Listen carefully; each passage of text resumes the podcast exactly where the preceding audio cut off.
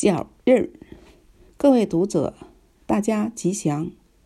有一句话说：“一步一脚印儿”，这是表示每走一步就有一步的成绩。无论多远，只要一步一步的走，总会走到目的地。一个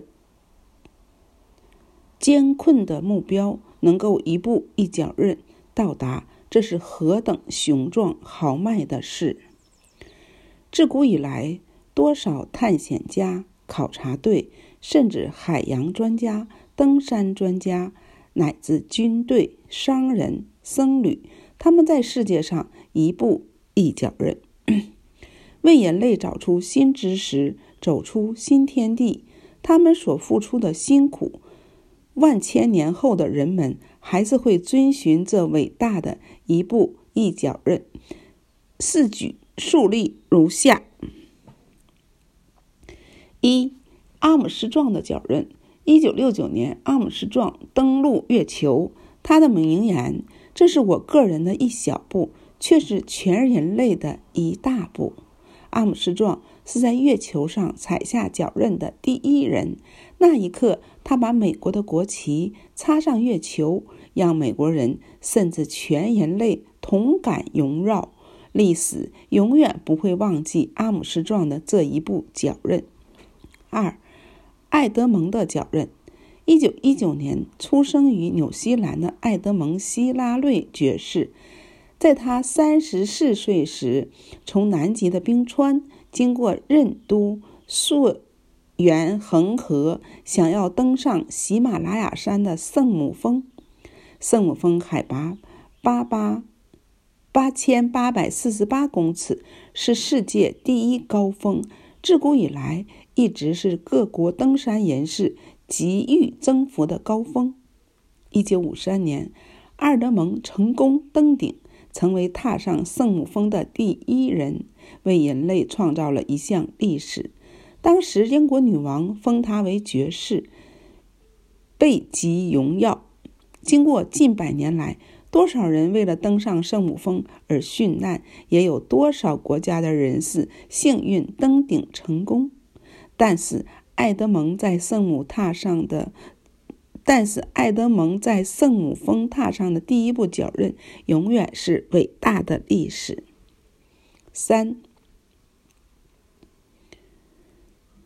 鉴真大师的脚印。有人说，一九。一四九二年，哥伦布第一个发现新大陆。但是根据历史记载，西元三九九年，法院大师远渡重洋到印度取经。同为东晋时代的慧深大师也曾经漂洋过海，从东方到美国弘法。现在美国西海岸还有中国的船只，船上的标志、停船的毛爪等遗物。现在还保留在旧金山博物馆，可见佛教僧侣自古即冒险犯难的到世界各地传播文化，此中尤其辛苦的要算唐僧鉴真大师。唐朝，他于七五年登上日本遣唐使的大船。成功到达日本，传授佛法戒律。当时的日本圣武天皇、光明皇后都随妻受戒。在此之前，鉴真大师经过五次的航行失败，前后计达十二年，导致双目失明。终于在第六次成功的把佛法以及中国的建筑、农业、医药、艺术等文化传到日本，成为日本文化之父。鉴真大师的脚印是历史所无法抹灭的。四、玄奘大师的脚印。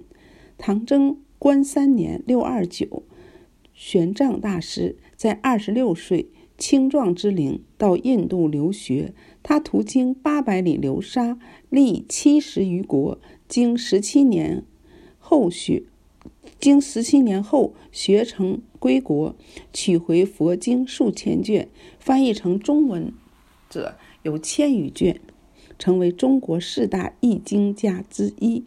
他把到印度历经各国的所见所闻写成《大唐西域记》，至今全世界有一百余国的译本，应该是世界上译本最多的著作。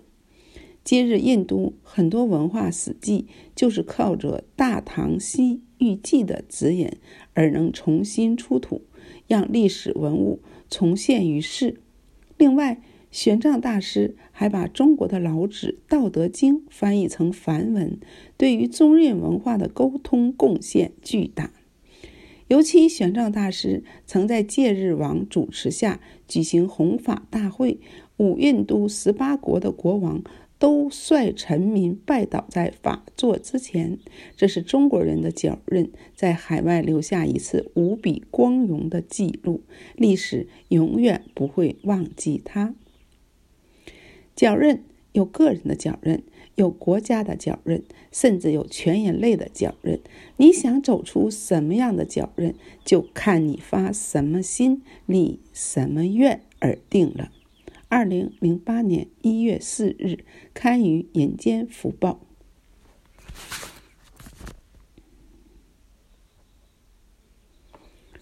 战争，各位读者，大家吉祥。世界上为什么会有战争？为了领土的扩大，所以要侵略；为了经济的利益，所以要发展；为了石油的占有，所以要干预。为了民族不同、宗教信仰不一，所以会互相排斥，这些都可能引发战争。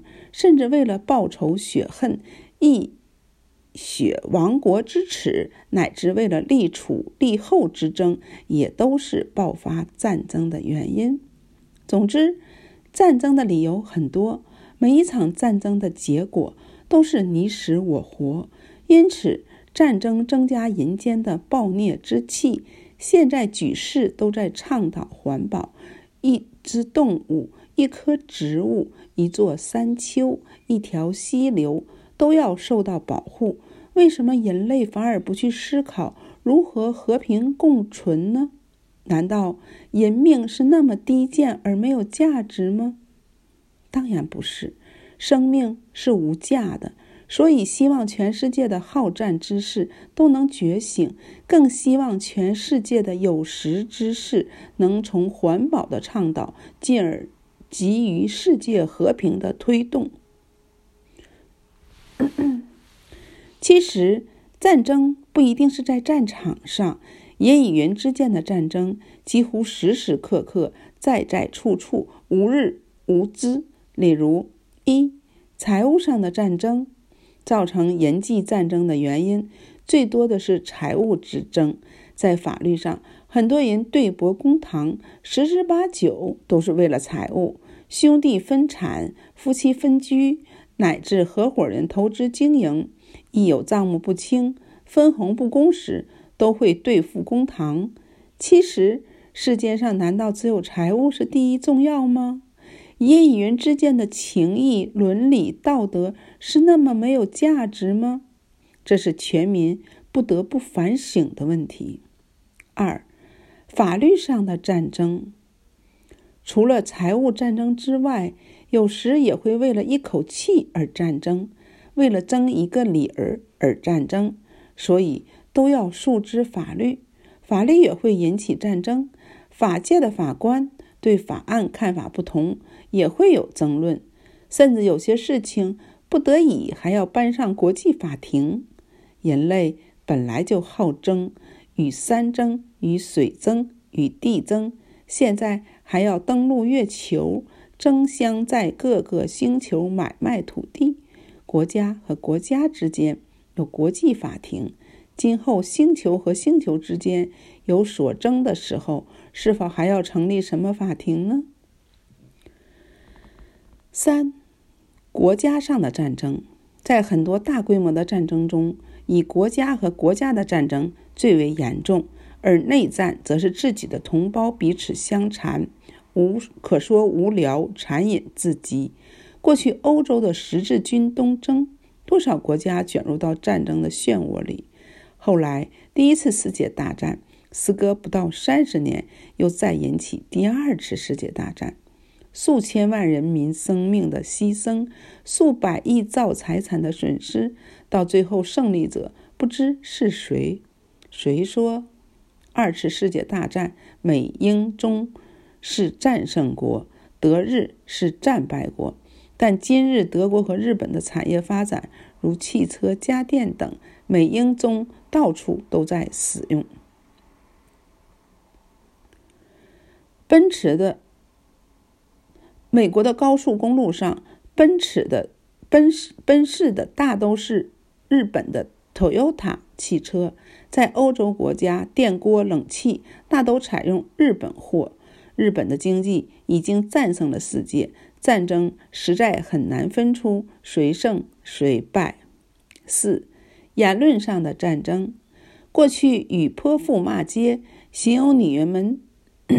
形容女人斗嘴吵架，后来到了文字的攻防战，引起了文字思想的论战，甚至现在的议会不但口角言语之争，还会拳打脚踢，使国家的会堂成为比武的擂台。日本、美国、台湾这许多自诩是自由民主的国家，因为言论而战争的实例也是层出不穷。西征合议，须待全民的觉醒。五、内心上的战争，战争最贴近五人的就是内心的战争。所谓天人交战的时候，所谓善恶是非角力的时候，五人的内心可以说战争的戏码时时在上演。尤其嗔恨一一度贪。